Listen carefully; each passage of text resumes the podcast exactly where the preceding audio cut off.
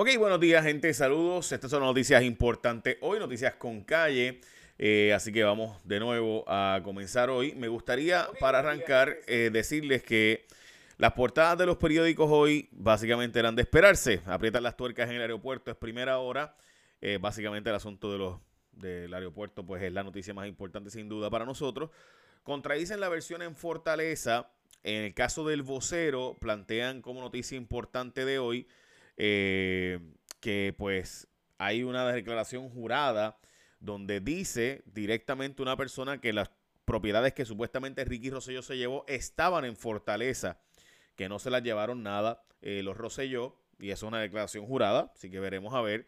Eh, también multarán el uso inapropiado de agua, como ustedes saben, hoy arranca el, se supone, ¿verdad? Finalmente hoy arranca el racionamiento de agua en Carraízo y como ustedes saben, tanto Carraízo como Tobaca, que es el que le da al superacueducto, tienen una capacidad ínfima ahora mismo de operación porque casi todo es fango, casi todo esa represa, casi nada es agua, especialmente en Tobaca, el 70% ahora mismo está de fango, solo 30% almacena agua. Y ese es el superacueducto. So, ya saben lo que eso significa para Puerto Rico, ¿no?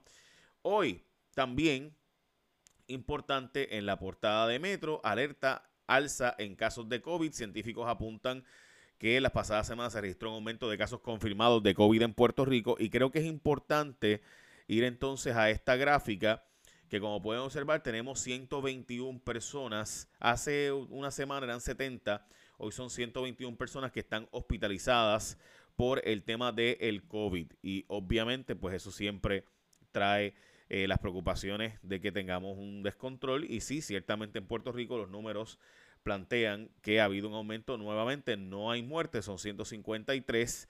Eso no significa que las hospitalizaciones no estén aumentando. Sí están aumentando. Hay 19 hospitalizaciones que se han registrado más que ayer, lo que ascendió a 121 el total de personas convaleciendo por coronavirus en hospitales en Puerto Rico. Casos confirmados aumentó a 36 incluyendo unos nueve que no habían sido reportados. O sea que nuevos ahora son 27 más 9 que no habían sido reportados, confirmados como de COVID. Y entonces 41 contagiados probables con el virus. Eh, así que 41 de nuevo de pruebas rápidas que se confirman posteriormente. Son son las cifras del día de hoy, así que sí hay un aumento preocupante en la cifra de los hospitalizados, que como ustedes saben, pues es la cifra que se ha estado usando más en Puerto Rico como la cifra más confiable. Es decir, la gente que esté en el hospital, ese 121, pues ciertamente eh, hay que estarlo monitoreando. Estaba en 70 y pico, no hace mucho. por eso la monitoría es tan importante de ese, de ese número. Ok, vamos a las próximas noticias importantes del día de hoy. Como saben, hoy eh, no, hoy no habrá agua. Eh, recuerden, un día sí, un día no.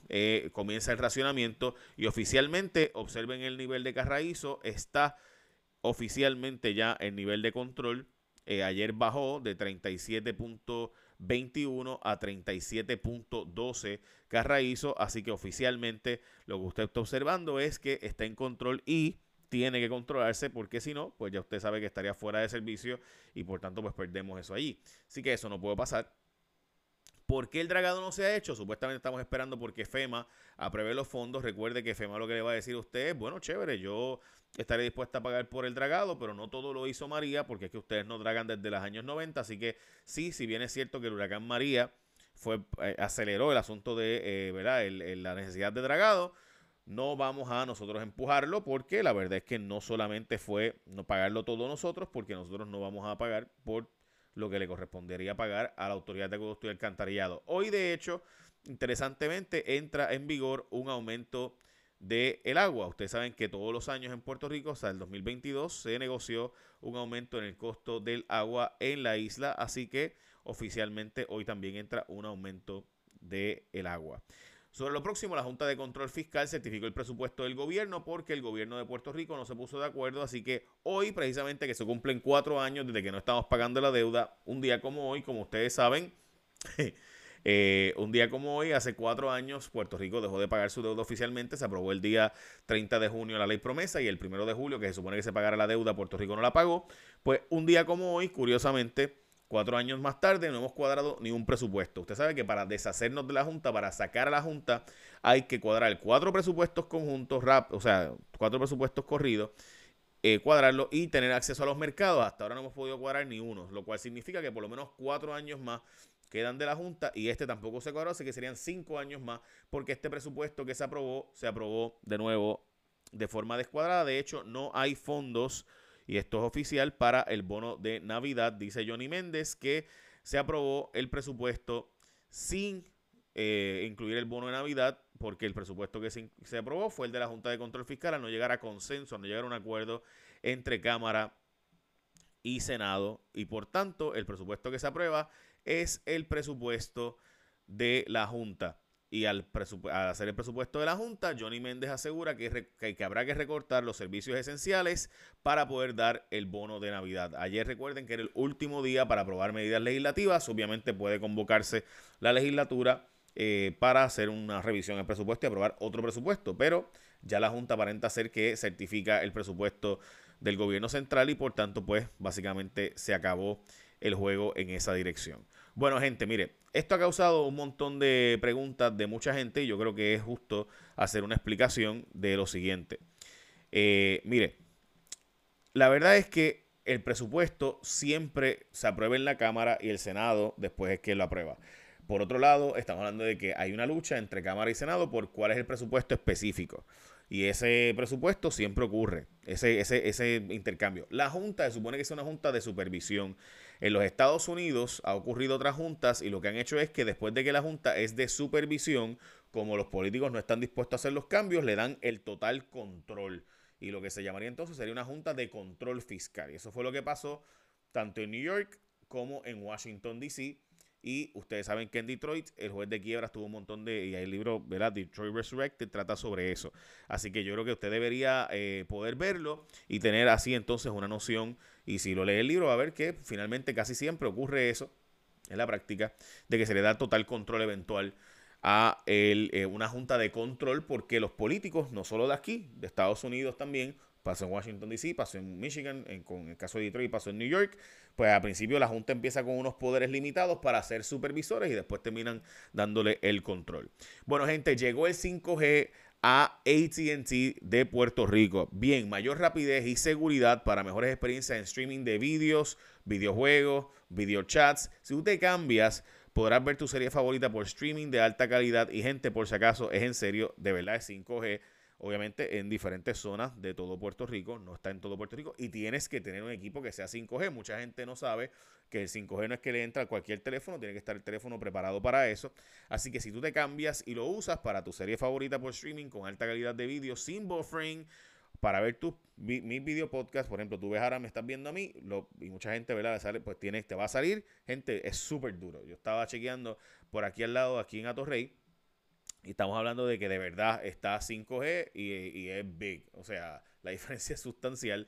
Eh, estamos hablando de bajando y subiendo videos big time. Y entérate sobre lo último que acontece en Puerto Rico. Puedes ver básicamente canales de televisión de noticias, eh, de todo. Lo puedes ver y no va a ser buffering, no va a estar ahí loading, va a estar siendo todo el tiempo. Así que llegó 5G de ATT a Puerto Rico. Es la próxima generación de tecnología en tus manos. La red en la que tú confías de ATT. Gente, en serio, de verdad llegó 5G. Chequenlo para que vean. Eh, no está en todo Puerto Rico, tiene que ser obviamente con, todo, ¿verdad? Con, con equipo que, funcione 5G, eh, pero está ahí. Ok, gente, la gente de 313, el juez ordenó a 313 LLC que diga cuánto le salieron las pruebas. Esta gente no ha querido contestar casi ninguna pregunta y yo les digo a ustedes que el verdadero escándalo de las pruebas está aquí. Y hay un montón de gente del PNP bien conectada aquí. Y hay gente que está fajando, fajando fuerte eh, con esto. Y pues nada, veremos a ver eh, por qué no quieren dar información de esas transacciones. De nuevo, esta es la compañía 313 LLC que se le compró el 25 de marzo las pruebas. O sea que se compraron tres pruebas, ¿verdad? Una el 19 de marzo, otras el 25 de marzo y otras el 26 de marzo. Pues las que se compraron el 25 de marzo son estas. estas y estas se pagaron de antemano de una forma bien extraña. Porque las eh, eh, toda esta cosa que se pagaron, ¿verdad? Total full. Finalmente las pruebas pues siempre han sido cuestionadas porque pues usted sabe la calidad de, de pruebas que son estas pruebas rápidas. Así que ahí está la historia para verla. También el Partido Popular está denunciando supuestas irregularidades donde advierten que tienen conocimiento de que el PNP está solicitando y recopilando información para electores encamados en hogares utilizando el Departamento de Familia y demás. Si eso es verdad o no, no lo sé. Pero el PNP tiene un historial con el voto de los encamados y ese es, ¿verdad? Ahí están los datos, no, no, es nada nuevo. Así que el Partido Popular está denunciando que el PNP está traqueteando para buscar a gente voto adelantado y demás con el voto encamado. Pocas violaciones al toque de queda llegan a los tribunales, así que de nuevo de nada sirve toda esta implementación, toda esta idea de tomar ¿verdad? decisiones sobre los visitantes y la gente que llega a Puerto Rico si no va a implementarse en la práctica. Y finalmente, millonaria inversión para manejar visitantes. La gobernadora anunció ayer una nueva orden ejecutiva que como ustedes saben dice básicamente que desde el 15 de julio habrá que llenar una aplicación si usted viene para Puerto Rico y desde esa fecha usted tendrá entonces que no solo llenar esa aplicación, también tiene que hacerte una prueba 72 horas antes. Básicamente copiamos el modelo de Alaska. A mí me parece que es una buena movida de la gobernadora, la felicitaría, pero no puedo aplaudirla. Creo que es bueno lo que anunció ayer, pero ya ayer, por ejemplo, ocurrió que David Begnot entrevistó al secretario de Salud y empezó a decir cosas distintas a las que se dijeron en la conferencia de prensa, que la prueba no es para todo el mundo. Yo entendí que la gobernadora dijo que era para todo el mundo la prueba. Todo el que llegara a Puerto Rico tenía que hacerse una prueba o tenía que estar en cuarentena. ¿Cómo van a implementar la cuarentena? Pues van a contratar a 350 personas para que esas personas vayan y se aseguren de que usted está cumpliendo con la cuarentena.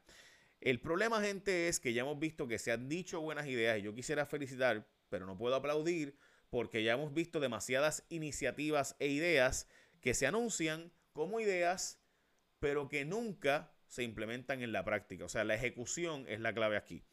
Bueno, y finalmente eh, una compañera de NBC hizo un trabajo especial para eh, el Huffington Post y NBC, y yo creo que ustedes deben verlo, es un reportaje sobre Huracán María eh, y las lo que ha pasado con la Autoridad de Energía Eléctrica posteriormente del huracán María. Quiero que lo vean brevemente, estos son unos segunditos. Inspiración le dio la, ella trató de sobrevivirlo, porque ella trató. Por lo menos tratamos, hicimos lo que pudimos. It would be another four months after Aníbal died before his neighborhood got the power turned back on. But even the day I met his family, two and a half years after Hurricane Maria, the power was out yet again. Estamos sin luz desde esta mañana.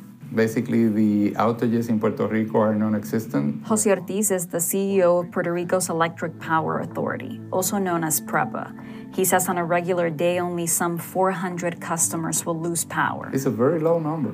I spoke to Ortiz in March. In May, he held a press conference with Governor Wanda Vasquez where they reassured Puerto Ricans that the Power Authority is better prepared for this hurricane season. And then this happened. Ortiz explained it wasn't a power outage, but that they were using a generator and it failed. Lo peor que puede suceder a un administrador de un gobierno es decirle al país que estamos listos y por un incidente percatarnos que ni ellos mismos confían en su sistema eléctrico cuando estaban conectados a un generador. Ángel Figueroa Jaramillo is the president of the union that represents PREPA workers. He says Puerto Rico's power grid is still vulnerable. Bueno, básicamente ese es el reportaje, lo puse en mi Facebook, J Fonseca PR, si lo quieren ver ahora mismo, usted está en mi Facebook, ¿verdad? Pueden ir a verlo, el reportaje está bien, bien fuerte, eh, habla de todas las promesas incumplidas, de todo el dinero que se ha asignado que no se ha usado, de todo el dinero que ha terminado en manos de Estados Unidos en vez de Puerto Rico, en fin, es un buen reportaje, creo que deben verlo, eh, es de NBC Huffington Post eh, sobre Puerto Rico, por eso es que fue en inglés por si acaso, así que me parece importante decirles eso. También debo decirles que... Eh, se nombró a un nuevo director de prensa del Departamento del Trabajo. Es el nieto de Héctor O'Neill, asesor del Senado, el hijo del Cano O'Neill. Ha sido nombrado ahora como director de prensa del eh, Departamento del Trabajo. Así que ya saben, ¿verdad? De nuevo, un ex asesor de Rivera Chats. Ahora está en el Departamento del Trabajo, dirigiendo prensa allí en el Departamento del Trabajo. Hoy entra en vigor un aumento de 2.5% del agua, creo que eso lo había mencionado. Eh, hay una declaración jurada, si lo había mencionado, que eh, desmiente la versión de la fortaleza sobre los objetos perdidos. En este caso, una empleada, Maribel Rivera Santiago, ayudante auxiliar del gobernador, aseguró que luego de la salida de Ricardo Rosselló se hizo un inventario y que las tablets y los muebles de los niños y otros se encontraban en fortaleza, que no es cierto que Ricardo Rosselló se los llevó. Eh, van a cerrar negocios y multarlos que no obliguen a tener mascarillas. Dice que la policía va a estar implementando esto, así que si usted va a un negocio y no, no quiere usar mascarilla, pues tienen que sacarlo o van a cerrar el negocio y eso va a traer serias confrontaciones, pero eh, obviamente pues habrá que hacerlo. Eh, y básicamente esas son las noticias más importantes de hoy. Hay que ver qué pasó con Chu en el Fondo del Seguro del Estado, porque nombraron un director interino en lo que él supuestamente estaba por enfermedad. Eh, so, veremos a ver.